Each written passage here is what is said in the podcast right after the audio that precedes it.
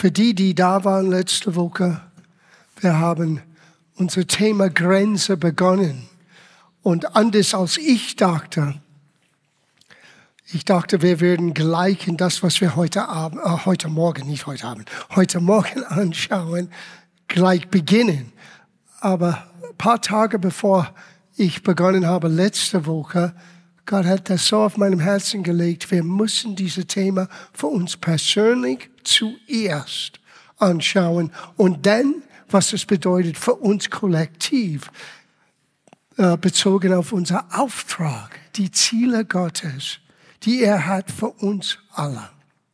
So, ich kann nur empfehlen, für die, die nicht da waren letzte Woche, es ist ein bisschen Voraussetzung, um das Ganze zu verstehen, Hört es an, geht zu unserem YouTube-Channel, schaut es nochmal an.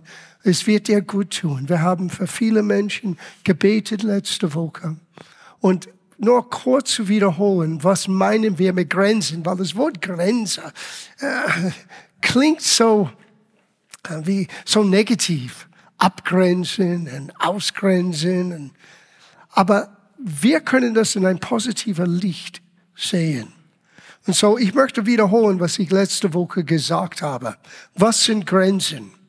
In der natürlichen Welt sind Grenzen leicht zu erkennen. Zäune, Schilder, Hecken, Mauern, die die ganzen äh, Grenzen eines Grundstücks zum Beispiel festlegen. Auch gleich vom Anfang an, sogar in 1. Mose, wir merken, dass Gott Grenzen gesetzt hat nachdem Adam und Eva Hochverrat begonnen haben. Man liest in 1. Mose 3, Vers 23.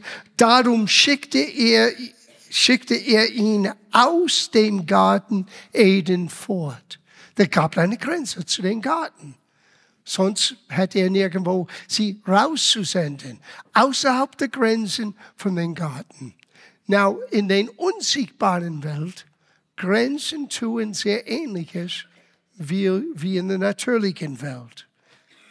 Sie definieren, wer wir sind. Sie erklären, was ich bin, ganz persönlich, und was ich nicht bin.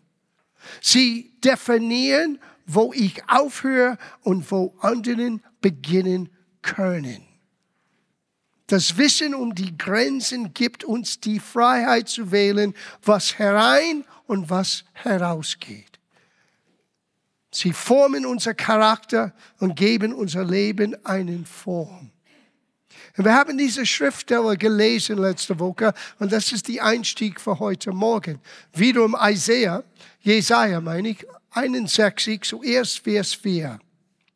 Es redet über uns, die Menschen, die in der Familie Gottes, in den Armee Gottes, in den Reich Gottes hineinkommen sollen. Wir wissen, durch das, was Jesus am Kreuz, der Messias, was er getan hat. Hier wird unsere Aufgabe beschrieben. Und sie werden die uralten Trümmer aufbauen und wieder aufrichten, was vor Zeiten zerstört worden ist. Sie werden den verwüsteten Städte erneuern, die vom Geschlecht zu Geschlecht in Trümmern liegen, lagen, sorry. Schau das auch an, Jesaja 58, Vers 12. Euer Volk wird wieder aufbauen, was seit langem in Trümmern liegt und wird die alten Mauern neu errichten. Man nennt euch das Volk, das die Lücke in den Mauern schließt und Volk, das die Straßen wieder bewohnbar macht. Now, wir können das nur natürlich anschauen und sagen, okay, wir sollten alle eine Baufirma gründen, weil Gott möchte Städten wieder aufbauen. Das ist nicht was Gott tut. Das Reich Gottes besteht aus lebendigen Steinen. Das heißt Menschen, die vom Neuem geboren sind, die zu Jesus gekommen sind und haben neues Leben empfangen. Die werden gleich zu ein lebendiger Stein in der Behausung Gottes eingesetzt, aber sie werden auch in dieses riesige Bauprojekt Gottes hineinbezogen, nämlich ein Botschafter Christi in aller Welt zu sein. Niemand ist ausgeschlossen. Niemand muss wie ein Pastor Stefan ein Evangelist sein und in anderen Ländern gehen. Du bist von Gott beauftragt, die alten Trümmerfelder, was niedergerissen sind, wieder aufzurichten. Und nicht, was wir im Natürlichen sehen, sondern die Mauern, die Türen und Fenster in unserer Seele. Menschen sind niedergerissen. Menschen sind aufgrund von Adams Übertretung den Feind und Sünder ausgeliefert. Und nur der Gnade Gottes in Jesus Christus kann uns die Fähigkeit geben, den Mauern in uns wieder aufzurichten. Ich habe das letzte Woche gesagt. Unser Ziel ist es, dass Gott alle Schäden an unseren Mauern enttüren wiederherstellt. Die geschehen durch Missbrauch, die geschehen durch ein falsches Selbstbild, die geschehen durch selbstverursachte Fehler. Das könnte verursachen in uns, dass die Mauern sind in uns. Wir sind wie verbrannte Kinder und die Mauern und was uns schützen soll und was uns eine Grenze geben soll, sind völlig niedergerissen. Und Menschen ohne Grenze, well, Menschen, die nicht ihre Seele beherrschen können, sind wie ein Staat ohne Grenzen, heißt das in Sprüche. Alles kommt rein, alles kommt raus. Oder aber wir tun genau das Gegenteil und wir mauern uns, vermauern uns rein in unsere eigenen Seele und sagen, nicht wieder werde ich eine Verletzung erleben. Und wir bauen in unserer Seele ein Gefängnis. Gefängnis ist eine Mauer ohne Tür, ohne Fenster. Und deswegen letzte Woche so wichtig, wenn wir berufen sind, die alte Trümmerfelder wieder aufzurichten, das heißt von Gottes Sieg, die Mauern in den Seelen von Menschen, die niedergerissen sind, durch das Evangelium wieder aufzurichten, da müssen wir auch eine Wiederherstellung erleben. Now, Gott schenkt uns einen neuen Geist. In dem Moment, wo wir sagen, Jesus, komm in mein Herz. I believe in you. Er schenkt uns einen neuen Geist. Er gibt uns den Heiligen Geist. Aber in unserer Seele, durch die Fenster und durch die Türen unseres Lebens, was sind das? Durch die Dinge, die wir gesehen haben. Die sind die eine Augen, sind wie Fenster in deine Seele. Durch das, was du fühlst und das, was du hörst. Wie Türen, die lassen Dinge rein. Deswegen Jesus hat gesagt, pass auf, was du hörst und wie du hörst. Weil es geht durch den Türen deinen, deine Seele und wird in deinen Herz hineinlanden. Und es entweder deine Mauern stärken, wenn es das Richtige ist, oder es wird deine Mauern niederreißen. Wenn du hörst ständig, dass du ein Nichts bist, dass du nichts tun kannst, auch wenn du das selber über dich selber denkst, Irgendwann wird das ein Schaden in deine seelische Mauer verursachen. Und der Geist Gottes durch sein Wort möchte uns helfen, dass für uns die Türen und Mauern sind wieder eingesetzt und fest, aber dass wir unser Augenmerk nicht nur auf uns richten, sondern dass wir sehen eine Gesellschaft, eine Menschheit, die von Gottes Sicht wie Trümmerfelder da leben. Ihr Seelen sind verbrannt und sie leben ohne Hoffnung.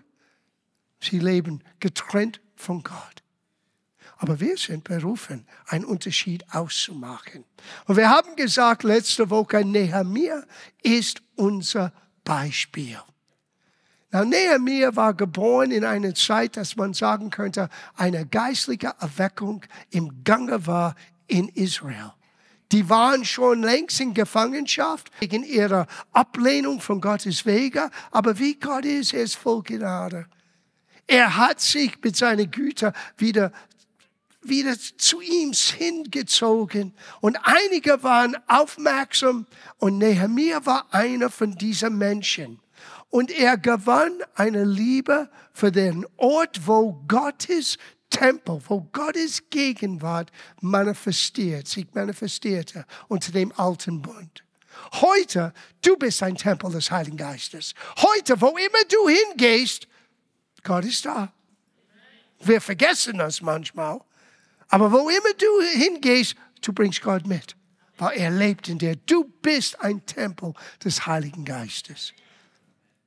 Aber damals, der einzige Chance für Gottes Gegenwart, die einzige Chance, Gott nahe zu kommen, durch den ganzen Vorschriften im Priestertum, war in Jerusalem. Vergesse nicht, was Jesus sagte zu der Frau am Jakobsbrunnen.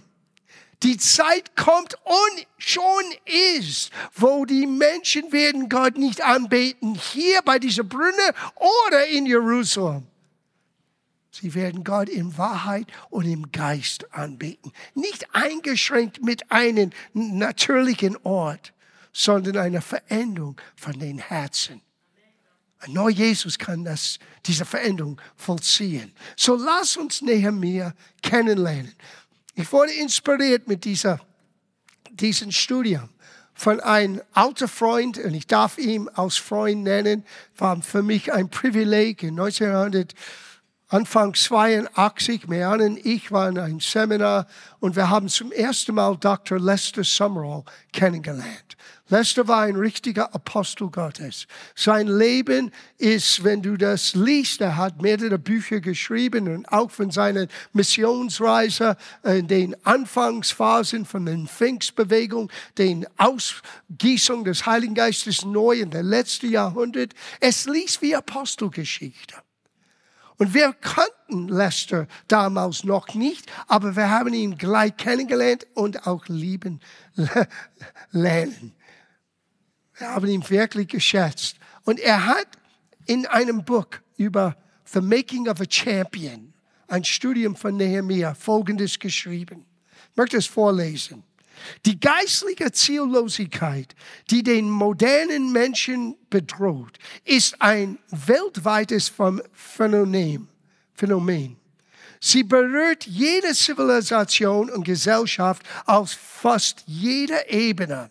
Die Mauern, die so dringend wieder aufgebaut werden müssen, sind die Mauern der Gerechtigkeit, der Moral und der Heiligkeit vor dem Herrn. Die Schutzmauern, die für uns un, uh, Überleben der Menschheit unerlässlich sind. Wo sind die Vorkämpfer die Nehemias, könnte man sagen, die dieser Mauern, die mit der Zeit abgenutzt und verfallen sind, wieder aufbauen werden. Dr. Lester Summerall. Wo sind die Vorkämpfer? Wo sind die Menschen? Es ist nicht genügend, nur zu sagen, hey, schön, wir haben für Pastor Stefan gebetet, er geht. Oder heute Abend, wir hören vom Ritas ähm, Erlebnis in New York für einen Monat mit den Straßenkindern dort. Das ist nicht genügend. Du und ich, wir müssen beginnen, ein neues Selbstbild zu gewinnen. Dass wir ein Teil sind von diesen Armee Gottes, die berufen sind, die verfallenen Mauern in der Gesellschaft unter der Menschheit wiederherzustellen. Die Menschen, die du begegnest jeden Tag, in der Supermarkt oder an die Arbeit oder in der Schule, wo immer du hingehst, obwohl du vielleicht an den Beschäftigungen hast im Natürlichen, das ist deine Hauptbeschäftigung. Und wenn du das nicht begreifst, ach, du verpasst so vieles im Leben. So lass uns Nehemiah kennenlernen. Nehemiah ist ein Diener. Er war der Mund Schenk der König damals. Ein Mann ohne jegliche Ausbildung für seine Aufgabe. Wir werden ihn aus einem gewöhnlichen Mann mit einem außergewöhnlichen Charakter kennenlernen. Wenn du liest das erste Kapitel in Nehemiah, es besteht fast völlig aus einem Gebet.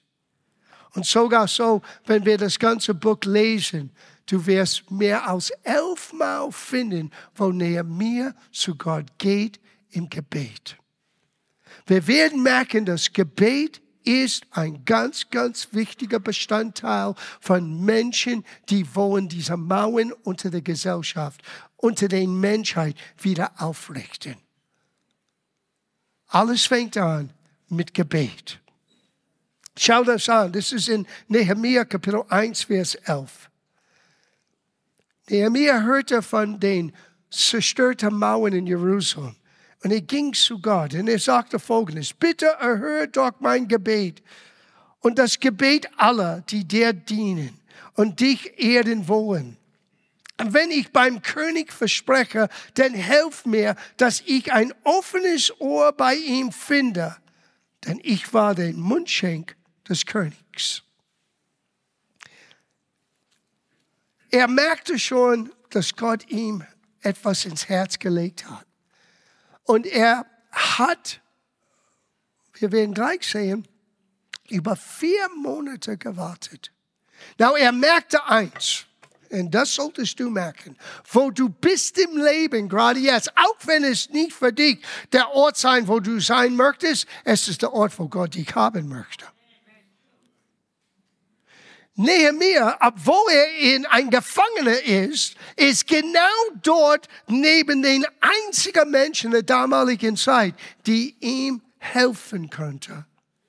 Dieses Wunsch, was er merkte von Gott kam, den zerstörte Mauern in Jerusalem wieder herzurichten, für einen Ziel, damit die Menschen Gott wieder anbeten könnten. Damit die Menschen wieder Gottes Wort hören könnten. Das war sein Anlass. Aber er ist nicht willkürlich weggegangen und weggerannt mit einer Aufgabe. Vier Monate lang. Er suchte Gott. Und schau, wie er Gott suchte. Das ist auch interessant.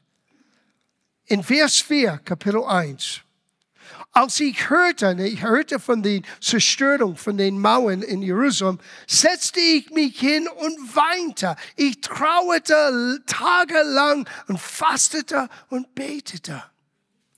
Er gewann eine Identifikation mit den Aufgaben, mit den Situationen. Dienstagabend, catch the fire. Viele von euch haben kein Feuer, weil ihr haben es nicht verstanden. Feuer musst du fangen.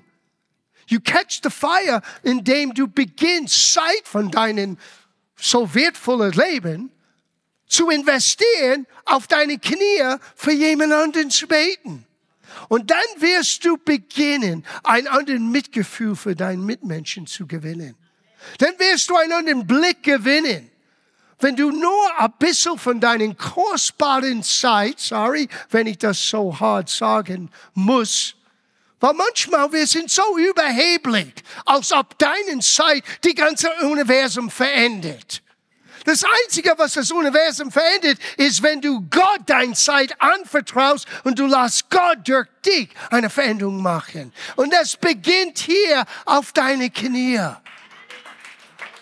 Es ist nicht eine christliche Beschäftigung. Und dank sei Gott, Dienstag, wir werden von jemandem hören, der viel der viel Erfahrung hat, ist vertraut mit Christen, die leiden nur wegen ihres Glaubens.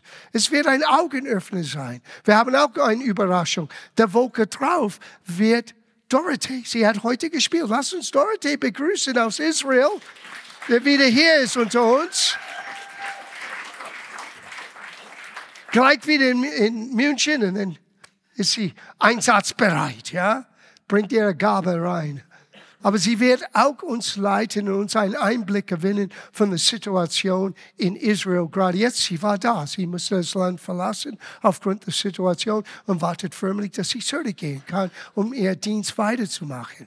So man hat Gelegenheit, nicht nur das wir einander ermutigen zu beten, sondern auch vom anderen zu hören, was läuft in dieser Welt.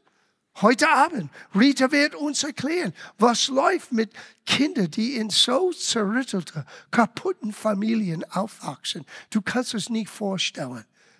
Du kannst nicht Brooklyn verstehen, glaub mir. Du musst einmal dort gewesen sein. Und auch dann ist es schon ein Kulturschock. Ja? So, lass uns weitergehen mit Nehemiah, bevor ich anfange, über andere Dinge zu predigen. Nehemiah, er hat eine Identifikation mit den Situationen. Wenn man auch in Vers 8 schaut, in Kapitel 1, das ist auch ein Merkmal. Er wusste, dass die, die Antwort auf seine Gebete lag in die Verheißung Gottes. Und er hat das Folgendes gesagt, in Vers 8, aber denke doch daran, was du zu Mose gesagt hast. Sieh, wir gehen manchmal zu Gott aus unseren Gefühlen, unser Bauch heraus, was wir denken. Wir müssen zu Gott kommen mit das, was er uns verheißen hat und sagen, Gott, dein Wort sagt. Und wir beten gemäß die Antwort, die Gott für uns als Verheißung gegeben hat. Es ist eine völlig andere Form von Gebet. Und du hast eine andere Autorität im Gebet, wenn du so kommst. Hört gut zu. Das Fundament des Gebets, das wir legen, wird alles tragen, was wir bauen. Guten Morgen. Viele christliche Unterfangen, Unternehmungen im Namen des Herrn erleben Schiffbruch. Why? Wo war das Fundament? Eilig, übereilig. Es ist die, das Werk des Herrn. Gott hat zu mir gesprochen. Ich muss, wait a minute. Nehemiah nahm vier Monate.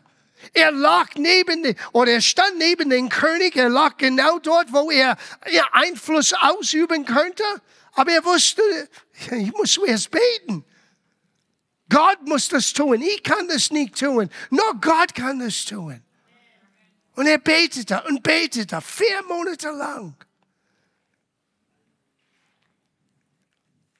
Und ein zweitens musst du wissen, es gibt einen Widersacher, dass du auf der Nase fällst. Da ist er, der hilft, auf der Nase zu fallen. Einer von uns braucht nicht allzu viel Hilfe. Der Widersacher möchte nicht, dass du wirklich begreifst, was ich versuche zu sagen heute Morgen. Der Widersacher, der Teufel, möchte, dass du für dich selber lebst dass du in deiner eigenen Selbstsicherheit oder sogenannten Selbstsicherheit lebst. Und im Grunde genommen, du baust für dich ein Käfig, ein Gefängnis. Gott möchte dir helfen, ihm zu vertrauen. Dinge zu wagen, die du noch nicht geträumt hast, dass du es wagen könntest. So war ein Mann wie Nehemiah. Wisst ihr, was es heißt im Neuen Testament? 2. Korintherbrief, Kapitel 2, Vers 11. Denn wir kennen die Absichten Satans nur zu genau und wissen, wie er uns zu Fall bringen möchte. Aber das soll ihm nicht gelingen. Aber wenn du seinen Wege nicht kennst, wenn du nicht merkst, dass du einen Feind hast, der sein Glauben und Freude berauben möchte, der dein Frieden wegstehlen möchtest. Dann bist du unfähig zu widerstehen. Du hast einen Feind. Und wir werden mit Gottes Hilfe heute Morgen in den nächsten paar Minuten seine hinterlistige Wege, wie er dich mich aufhalten möchte, von einer Wiederherstellung der zertrümmelten Städte zu sein, oder ganz brav in einer Gemeinde, in einer Kirche, in einem Stuhl oder als Kirchenbank zu sitzen und zu sagen, preis dem Herrn. Das ist ein riesiger Unterschied.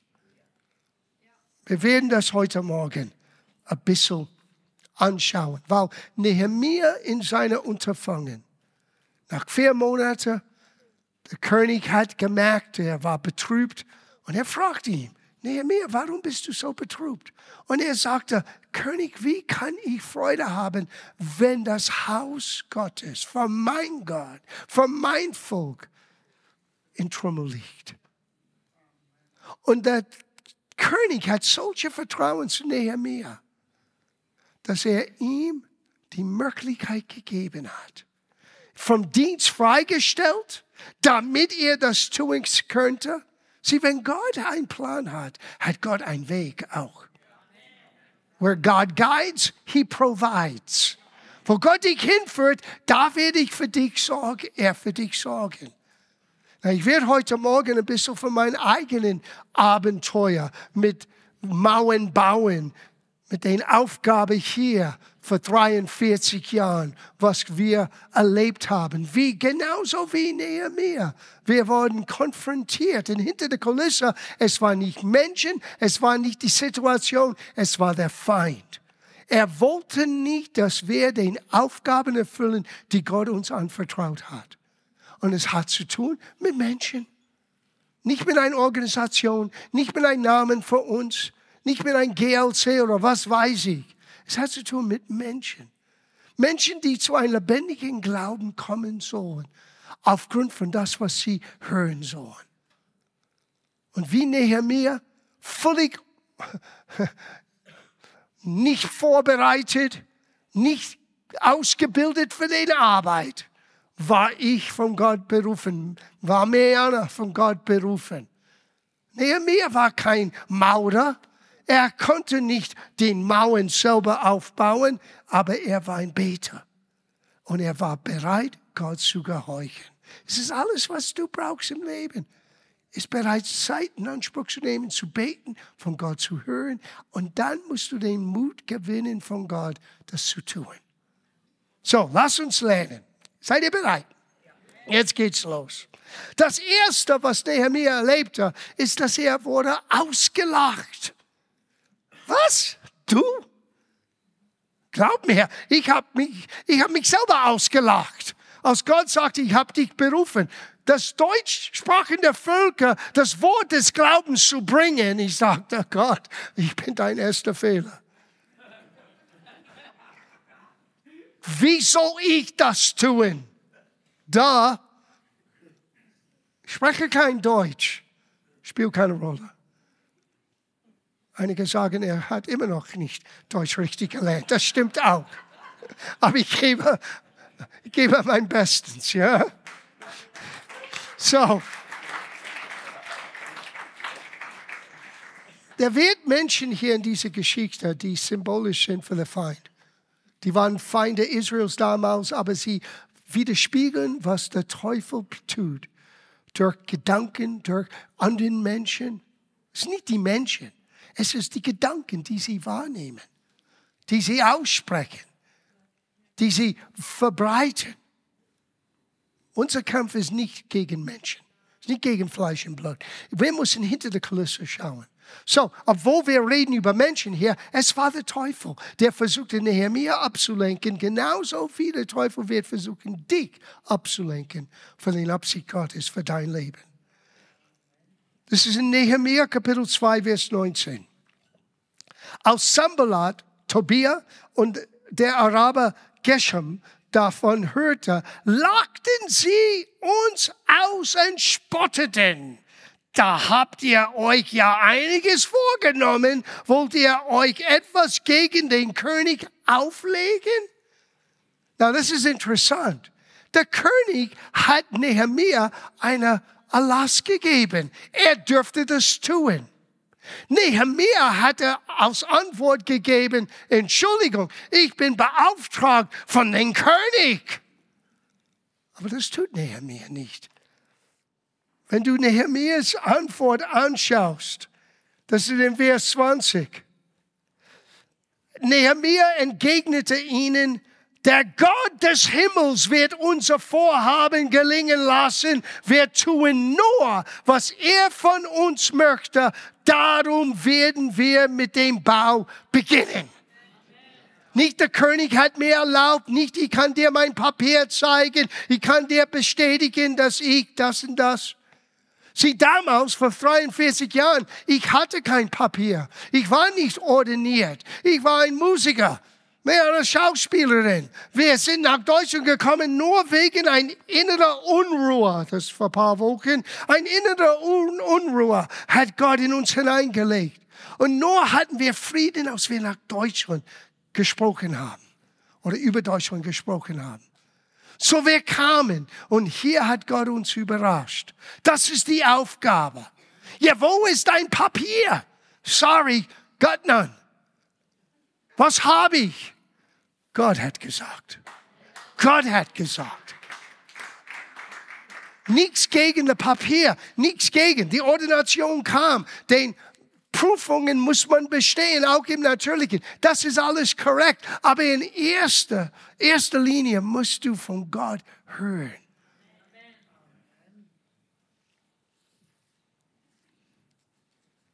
Zweiter hinterlistiger Fall des Teufels. Das ist in Kapitel 4, Verses 1 und 2. Es kommt durch Verfolgung, weil Verfolgung wird immer Verwirrung stiften. Gott ist nicht der Gott der Verwirrung. Er ist der Gott der Ordnung. Und der Feind möchte Unordnung bringen in deine Bemühungen, deine Aufgabe, die Gott für dein Leben hat, zu erfüllen. Und er tut das alles, allermeist durch Verfolgung. Das ist Vers 1. Und es geschah, als Simbalat in Tobia und die Araber, Aman, Ammoniter und Ashdoiter hörten, dass die Ausbesserungen an die Mauern Jerusalems Fortschritte machten. So er begann die Arbeit und die machen Fortschritte, weil die Breschen sich zu schließen begannen. Da wurden sie sehr zornig. Ich werde euch ein paar Geschichten erzählen heute Morgen, wie zornig der Teufel war, dass wir nicht aufgegeben haben, trotz manchmal vieler Anfechtungen, ausgelagt und missverstanden. Und sie schlossen sich zusammen alle miteinander, um zu kommen und gegen Jerusalem zu kämpfen und darin Verwirrung auszurichten. Das war die Absicht. Lass uns sie angreifen und sie werden verwirrt. Und dann werden sie aufgeben. Weil, wahrscheinlich damals ist es wie heute. Unter den Christen, wenn Gott führt, dann ist alles so einfach. Oh, Gott tut das. Und wir haben selber nichts eigentlich, was wir tun müssen. Und wenn, Widerstand, wenn, wenn Widerstand auftaucht, dann vielleicht hat Gott seine Meinung geändert. Ist nicht mehr der Wille des Herrn. Sieh, Jesus hat uns vorgewarnt. Er sagte, Verfolgung und Trübsal kommen wegen des Wortes Willens. Welches Wort? Das Wort, was Gott dir gibt für dein Leben. Und sobald dass du beginnst in dieses Wort, ich bin ein Botschafter Christi, ich bin berufen, in dieser Welt zu gehen, Menschen zu erzählen, die einzige Hoffnung, die Mauern wieder aufzurichten, ist Jesus Christus. Und ich beginne das zu tun, well, dann wirst du erleben, entweder ausgelagt oder aber kommt Verwirrung, kommt Herausforderung, kommt Verfolgung, kommt Gegenwind. Was hat Nehemiah getan? Vers 3. Da beteten wir zu unserem Gott und stellten eine Wache gegen sie auf, Tag und Nacht zum Schutz vor ihnen. So er hat nicht nur gebetet. Gott hat nicht gesagt, benutzt dein Nudel hier oben nicht. Er hat gesagt, vertraue dein Verstand nicht, aber benutze es. So, nachdem er betete, er sagte, okay, wir brauchen einen Plan. Die wollen uns angreifen, die wollen uns gegeneinander irgendwie aufwühlen. Wir schätzen einen Schutz. Und wir arbeiten und wir schauen. Und wir haben unsere Waffen bereit. Wir sind bereit zu kämpfen für das, was Gott geplant hat. Wir gehen weiter. Lernen wir etwas heute. Der nächste kommt durch Entmutigung. Oh, dieser innere Kampf. Das ist jetzt Kapitel, uh, Kapitel 4, Vers 4. Und das Volk von Juda sagte, na, das ist Israeliten. Das ist ihr eigenes Volk. Manchmal das größte Problem, das du erleben wirst, ist die Christen um dich herum. Sorry. Aber Gott hat zu denen nicht gesprochen. Er hat zu dir gesprochen. Das heißt nicht rebellisch und ich tue mein eigenes Ding, das meine ich nicht. Aber oftmals Christen nicht merken, wird Menschen entmutigen, etwas für Jesus zu tun. Here we have it. Und das Volk von Judas sagte, die Kraft der Lastträger schwindet und es ist noch so viel Schutt da. Wir allein schaffen es nicht mehr, an den Mauern zu bauen. Oh, wir, kann nicht, wir können es nicht mehr machen. Nehemiah hätte hier aufgeben können. Ja, es ist zu groß.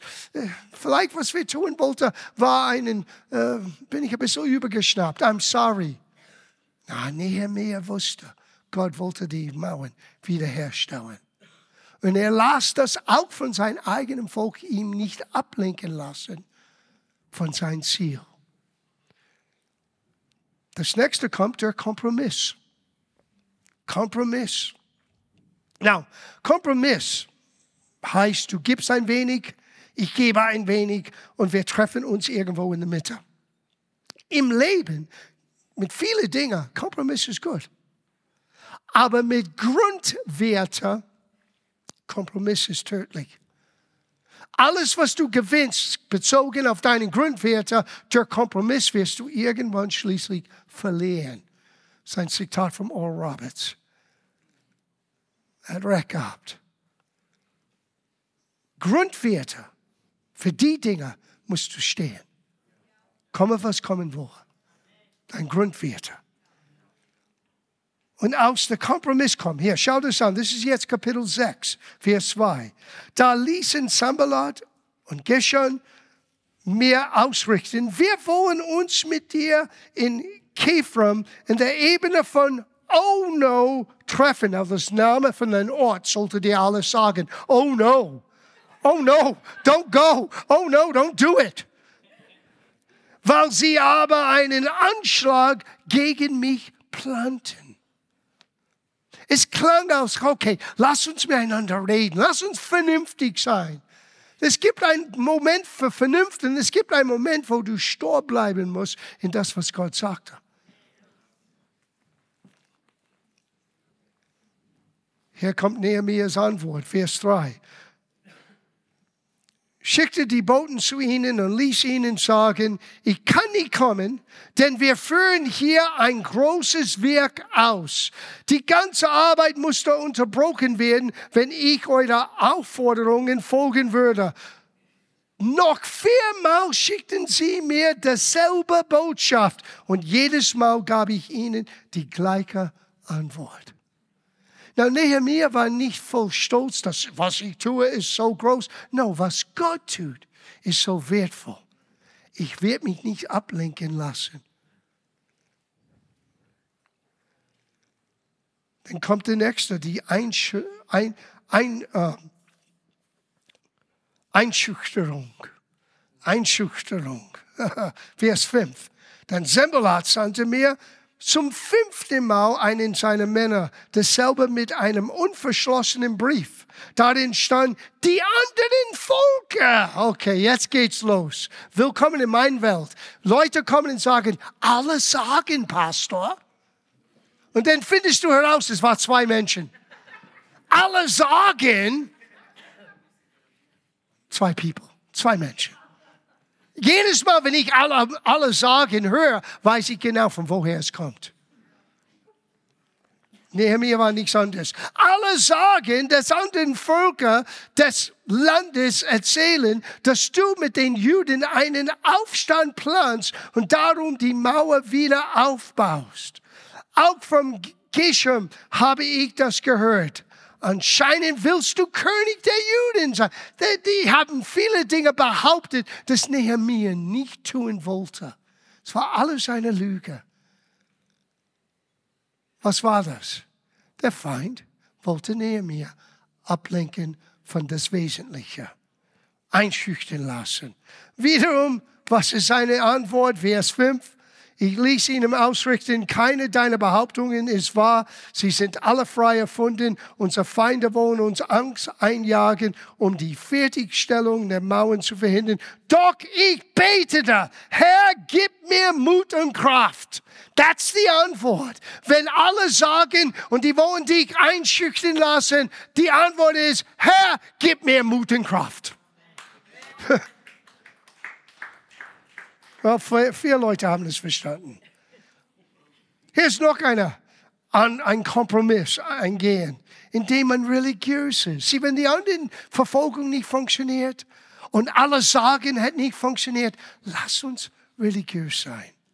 Und es war einen, einen heimlicher Plot hier, Nehemiah wegzubringen in einen Ort, wo er nicht hingehört, im Tempel.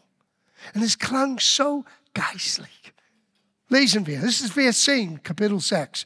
Eines Tages besuchte ich Shem Shemaiah, der Sohn von Delia, der Enkel von Mathilda, Gut, Halleluja. Denn er konnte nie zu mir kommen. Er sagte zu mir, wir müssen uns im Innenraum des Tempels treffen. Hör gut zu.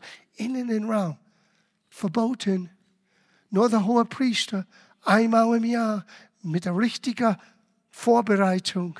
Wir wollen im inneren Raum des Tempels treffen und die Türen fest verschließen. Sie wollen dich nämlich umbringen, noch heute Nacht. Nehemias antwortete, Antwort hier, ich entgegnete, ein Mann wie ich läuft nicht davon. Außerdem, sieh, der, der ganze Sache war, deine Feinde wollen dich heute Abend an, äh, umbringen. Komm mit mir in den inneren Raum der Tempel, da treffen wir und dann können wir einen Plan schmieden. Und Nehemiah wusste, No. Erstens, warum sollte ich eingeschüchtert sein? Warum sollte ich einen Kompromiss machen mit meinen Grundwerten? Ich gehe nicht in den inneren Raum, das ist nicht mein Platz. Oh, sein Tor. Wir haben nicht die Zeit. Bleib dort, wo Gott dich haben möchte und nicht reindreschen in etwas, was du denkst, cool aussieht.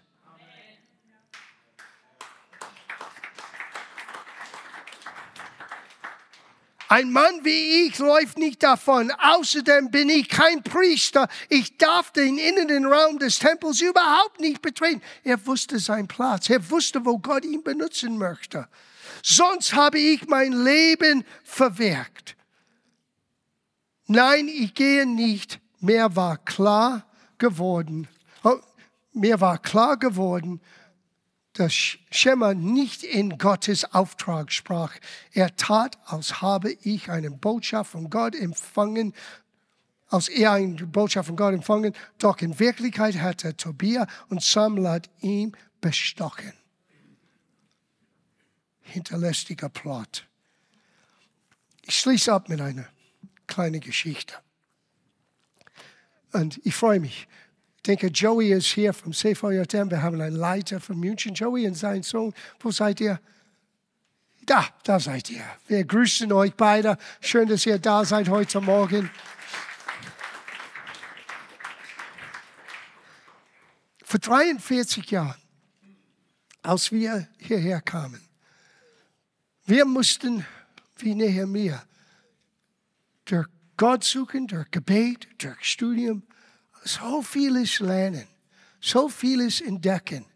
Und in den letzten, denke ich, zwei Monaten plötzlich taucht jemand wieder auf in mein Leben. Das war mein alter Freund Theo, wo alles begonnen hat. In seinem Wohnzimmer, wo Gott zu meinem Herz gesprochen hat, ein oder zwei Tage zuvor. Du solltest hier das Wort lehren. Und ich dachte, wo soll ich das tun? Gott sagte, ich mache eine Tür für dich auf. Zwei Tage später kommen zwei Freunde, Ernst und, äh, und, und, und, und wie heißt, um, Theo, und sagte zu mir, wir haben den Eindruck, wir sollten einen Bibelkreis beginnen und du solltest uns die Bibel beibringen. Ich dachte, okay, Gott. Und das war, wir haben gestern, vorgestern darüber gesprochen am Telefon, wie crazy das war. Da waren Leute in anderen Räumen. Er musste Lautsprecher in verschiedene Räume aufbauen, damit die Menschen, weil die konnten nicht in dieser kleinen Wohnung in einen Raum passen, die haben dann in verschiedenen Räumen da gesessen und gehört.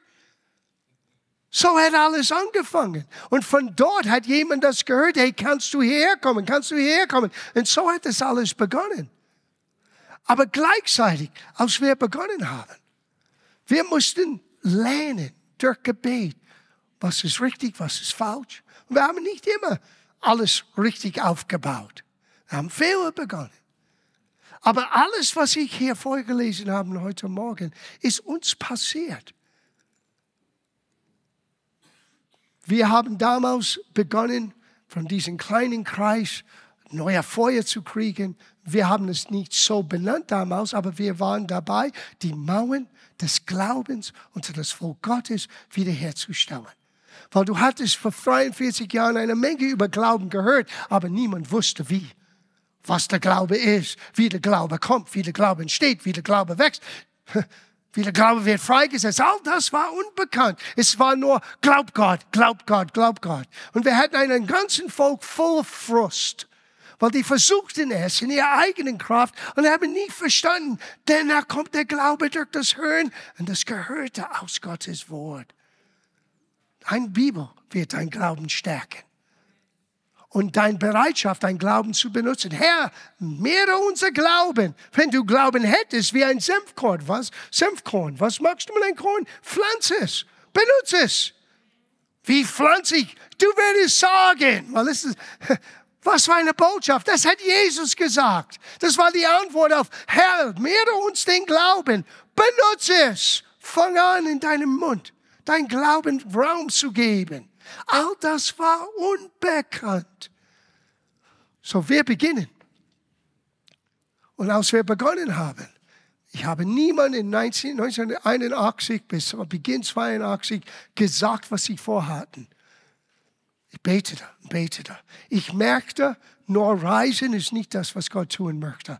München oder wir in Deutschland bräuchten ein Zentrum in München. Für mich war die Ort, wo wir die Bibel ständig lehren könnten.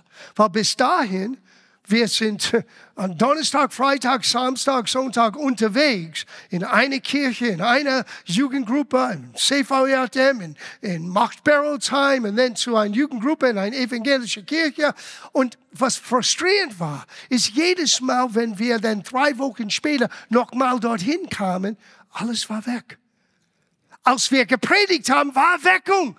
Die jungen Menschen waren am, am Feuer und Flamme für Gott. Drei Wochen später, wir mussten wieder von Anfang an nochmal beginnen. Es war so frustrierend. Gott begann in mir einen Traum für das, was jetzt 41 Jahre lang hier ist, zu geben. Nicht, dass ich wollte ein Pastor sein. Es sollte ein Ort sein. Ich wollte am Anfang nicht Pastor werden. Ich wollte nur ein Bibellehrer sein. Teach you and go. Ich lehre euch und dann gehe ich bitte. Pastorale Arbeit ist ein bisschen anders. Und ich bin so dankbar, Gott hat meine Denkweise verändert. Ich liebe, was ich tue. Aber am Anfang habe ich das nicht so begriffen. Und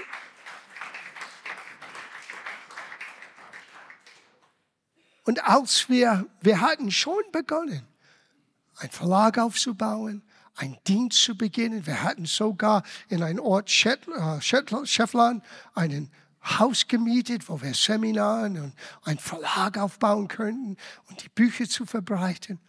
Aber innerlich, ich, Gott fing an in mir, die Mauern mussten aufgebaut. Du brauchst einen Ort, wo du verkündigen kannst.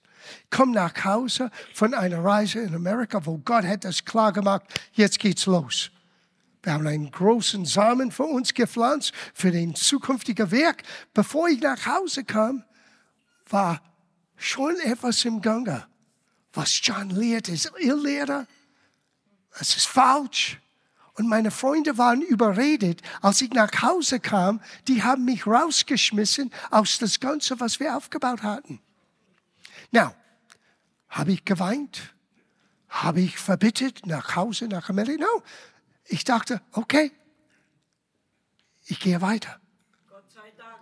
Oh, oh, wait, wait, wait, wait, wait, wait. Du sagst Gott sei Dank.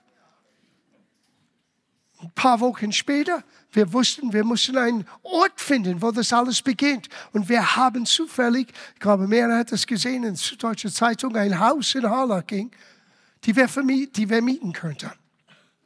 Kurze Geschichte, langer Weg, aber kurz gesagt, die Besitzerin, die Vermieterin damals, war früher in der Baptistengemeinde in der Holzstraße. Als sie hörte, dass wir wollten einen Bibelkreis beginnen, sie hat uns das Haus anvertraut. Und auch da, Gott hat Wunder gewirkt um den Kaution. Wir hatten kein Geld, aber Gott hat es bewirkt. So in der Woche, wo wir wollten, unser erster Gottesdienst sein, das ist die erste Woche, in Oktober. Ich denke, wir haben alle unsere Möbel Ende September reingebracht, aber der Beginn war der erste Sonntag in Oktober. Kurz bevor der erste Gottesdienst, zwei Dinge sind passiert am selben Tag. Zuerst kommt die Kriminalpolizei.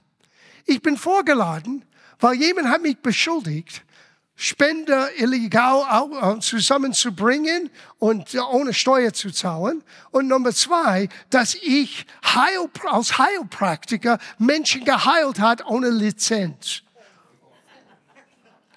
So, ich habe meinen alten Freund Vater Wolf, damals der Vater in Mark Berolsheim, später in der Auferstehungskirche, äh, äh, Paul-Gerhardt-Kirche hier in München. Ich habe ihn gefragt, was soll ich tun? So, er nahm ein paar Bücher raus und er schreibt, er hat geschrieben, aufgeschrieben, alle Zitaten von Martin Luther über Heilung. Und dann hat er gesagt, du hast nie ein Opfer erhoben. Wir haben es aus CVJM für dich erhoben. Hier sind alle Belege. Und nicht nur das, am Ende haben sie festgestellt, ich habe viel zu viel Steuer bezahlt, dann habe ich eine Rückerstattung bekommen. Halleluja. Das war gut. Now, das soll ich euch sagen, ich weiß, aber das müsst ihr hören. Wisst ihr warum? In diesem Dorf, wo wir gepredigt haben, gab direkt gegenüber einen Platz, wo früher einen, einen, äh, einen Synagoge lag. Und in der Reichsprogramm Nacht wurde das niedergebrannt. Und genau an diesem Ort war ein Nachtlokal. Und die jungen Menschen haben Drogen dort verhandelt. Die kamen von Frankfurt nach München überall. Und da waren viele Probleme. Und einige Monate später, der Disco ist leer, die Kirche ist voll. Und der Besitzer, hör gut zu, der Besitzer von der Disco nahm ein SPD, glaube ich damals, oder Grün, ich denke es war SPD, ähm, ähm, Abgeordneter mit ihm, um das alles zu beobachten. Und das war der SPD-Abgeordnete, der den Anzeiger gegen mich erstattet hat. Du redest von dich einschüchtern lassen. Dank sei Gott, vielleicht war ich so unbewusst vom deutschen Wege. Das es hat mich überhaupt nicht angesprochen. Vielleicht Meana hat eine Krise gekriegt, aber aber ich wusste, wir haben getan, was Gott sagte. Na, das ist schlimm genug. Hello, heaven, heaven's calling. Am selben Tag kommt ein Pastor wir sind heute immer noch befreundet. Aber damals, er kam zu mir und sagte, wir haben es überlegt, wir wollen dich, dich nicht in München haben und das, was du tust, du hast 24 Stunden, diesen Ort zu verlassen, sonst wir werden es bekannt machen, du bist eine Sekte und du bist ein Sektenführer. Und in aller unseren Kreisen, wir werden es bekannt machen. Als er mir das sagte, aus meinem Herzen ist es whoops rausgekommen.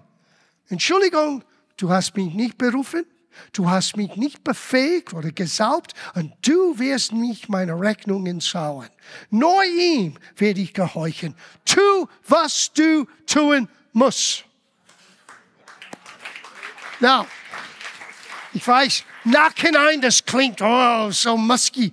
Nein, mein Kopf hat genau wie dein Kopf. Was habe ich gerade gesagt? Was werden wir tun? Aber gut, dass ich lernte damals, bevor ich reagiere, bete.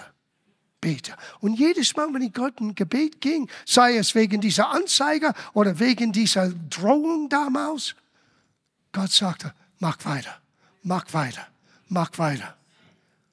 Eine Woche später kommt derselbe Mann zurück und er sagte zu mir, John, ich hatte ein Erlebnis heute. Ich betete bevor unser Mittwochabend Gottesdienst und der Heilige Geist sprach zu mir und er sagte, möchtest du je wieder meinen Geist haben, wenn du predigst? Er sagte, Herr, was für eine Aussage.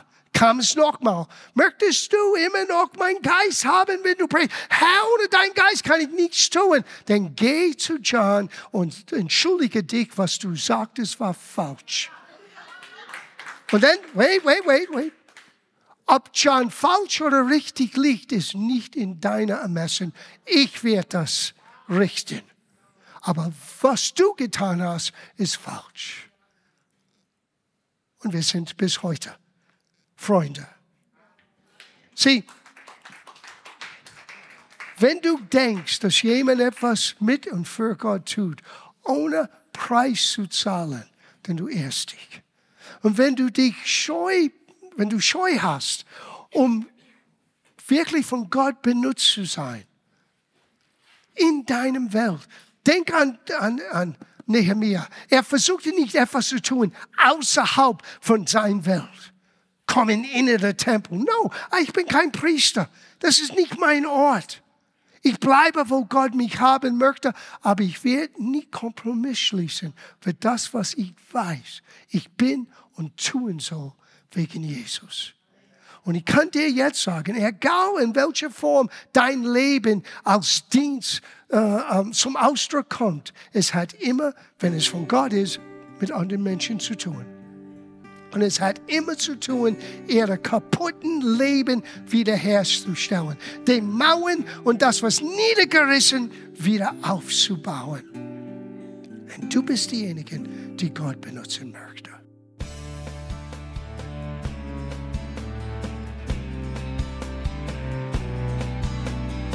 Liebe Zuhörer, das war ein Ausschnitt eines Gottesdienstes hier im Gospel Life Center. Auf unserer Website www.gospellifecenter.de können Sie die Notizen für diese und andere Predigten nachlesen und sich über die Arbeit von Gospel Life Center informieren. Wir wünschen Ihnen Gottes Segen.